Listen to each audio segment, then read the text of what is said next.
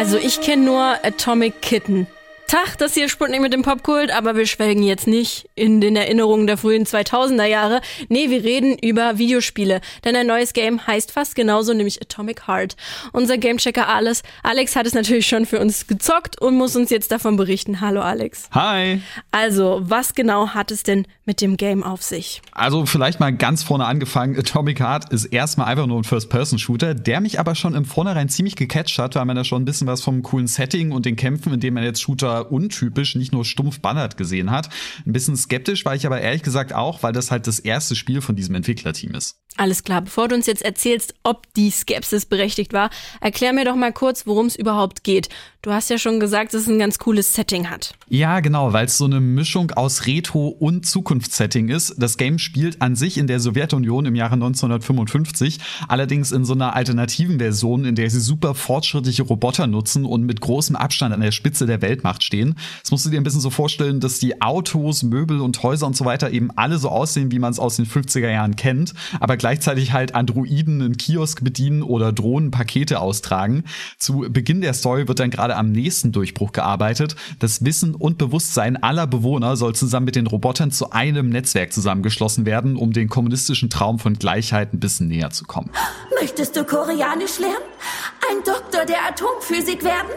Oder Klavier spielen können? Mit Kollektiv 2.0 ist das alles möglich. Bla bla bla, alles schon gehört. Erspar dir die Vorrede, Roboter. Entschuldigung, natürlich. Das ganze Thema könnte jetzt natürlich sehr leicht in so eine Propaganda-Richtung abrutschen und gerade in der heutigen Zeit sollte man das natürlich kritisch sehen. Allerdings kommt es im Spiel selber jetzt gar nicht so rüber und die Utopie hält auch nicht besonders lange. Durch einen Fehler im Code drehen nämlich alle Roboter durch und beginnen die Menschen anzugreifen. Man schlüpft dann in die Rolle vom knallharten Major Sergei Nicharev, der den Karren natürlich aus dem Dreck ziehen soll. Oha, das klingt ehrlich gesagt ganz schön abgespaced, oder Alex? Ja, auf jeden Fall. Aber gerade deswegen finde ich es eigentlich super beeindruckend, wie gut es das Spiel schafft, dieses wilde Setting zu einem richtig stimmigen Gesamtbild zu vereinen. Die Geschichte selber ist zwar auch spannend, manchmal ein bisschen zu verworren und hat ein paar Längen, aber die Welt und die ganze Atmosphäre, die reißen das total raus.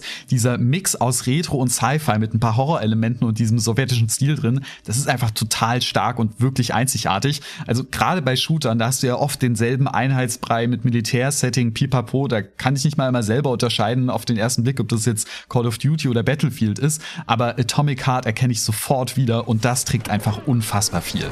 Genossen, in Kürze beginnt die Ansprache von Dr. Setchenov, dem Generaldirektor von Anlage 3826. Einzig mit dem Hauptcharakter wurde ich jetzt nicht so ganz warm. Der ist mir ein bisschen zu sehr der typische Tough Guy mit so pseudo-coolen Sprüchen. Diese ganze coole Atmo und das Setting wären jetzt natürlich aber auch nicht besonders viel wert, wenn dafür das Gameplay nicht stimmt. Aber zum Glück gibt's da auch einiges, was mir gefällt. Unser Gamechecker Alex erzählt mir gerade vom neuen Shooter Atomic Heart, der wohl alles andere als Standard ist. Alex, du meinst gerade, dass vor allem das Setting dich begeistert hat, aber wohl auch das Gameplay, oder? Mhm, denn Atomic Heart hat noch einiges mehr zu bieten als nur so stumpfe Schießbuden-Action. Klar, es wird natürlich viel geballert, es ist ja am Ende immer noch ein Shooter, aber das Spiel gibt einem wirklich viele Möglichkeiten an die Hand, um die Kämpfe ein bisschen aufzupeppen. Stumpfes Dauerfeuer ist nämlich selten wirklich effektiv. Stattdessen nutzt man auch viele Nahkampfwaffen und richtig coole Skills. Zu den wissenschaftlichen Errungenschaften im Game gehört nämlich auch ein Handschuh, mit dem man Blitze, Eisnebel und allen möglichen coolen Kram verschießen kann. Außerdem gibt's auch noch Telekinese-Kräfte, Schilde und alles mögliche weitere, wodurch die Auseinandersetzungen bei mir nie langweilig wurden.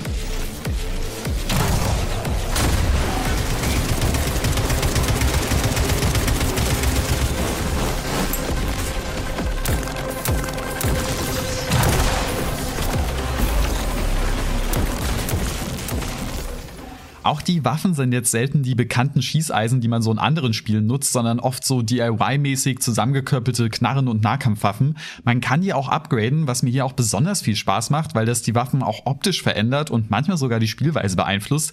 Ich wünsche mir echt, mehr Spiele würden mir da so eine Vielfalt bieten. Okay, klar. Schießen und kämpfen ist natürlich wichtig bei einem Shooter, das ergibt schon Sinn, aber auf Dauer wird das doch auch mega eintönig, oder? Ja, maybe, aber dazu kommt's eigentlich gar nicht, denn zwischendrin gibt's auch immer wieder richtig coole Rätsel und Sprungeinheiten Spieleinlagen, bei denen man dann auch wieder die erwähnten Kräfte nutzen muss.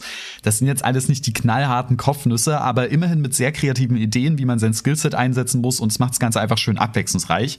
Dazu gibt's dann auch noch eine Open World, die aber nicht so zentral ist wie in vielen anderen Spielen. Das Beste im Spiel geht meiner Meinung nach in den linearen Hauptmissionen ab und zwischendrin kann man dann halt noch ein bisschen die Welt erkunden.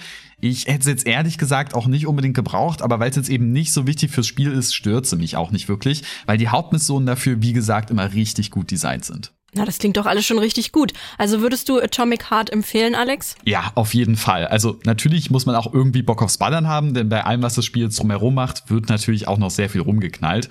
Ich mag aber auch die technische Umsetzung vom Spiel wirklich gerne. Ich finde, Atomic Heart ist jetzt nicht unbedingt ein Grafikhammer, aber es ist wie gesagt unheimlich stilsicher und auch echt hübsch und vor allem hat es auch keine groben Schnitzer. Alles lief bei mir schön flüssig, ohne Ruckler und Bugs hatte ich auch kaum welche. Also wirklich, wer einfach mal wieder einen Shooter spielen will, der ein bisschen mehr macht als einfach nur immer immer stumpf nach vorne zu gehen, der ist hier genau richtig. Das neue Shooter-Game Atomic Heart ist jetzt für um die 60, 70 Euro für PC, PlayStation und Xbox verfügbar.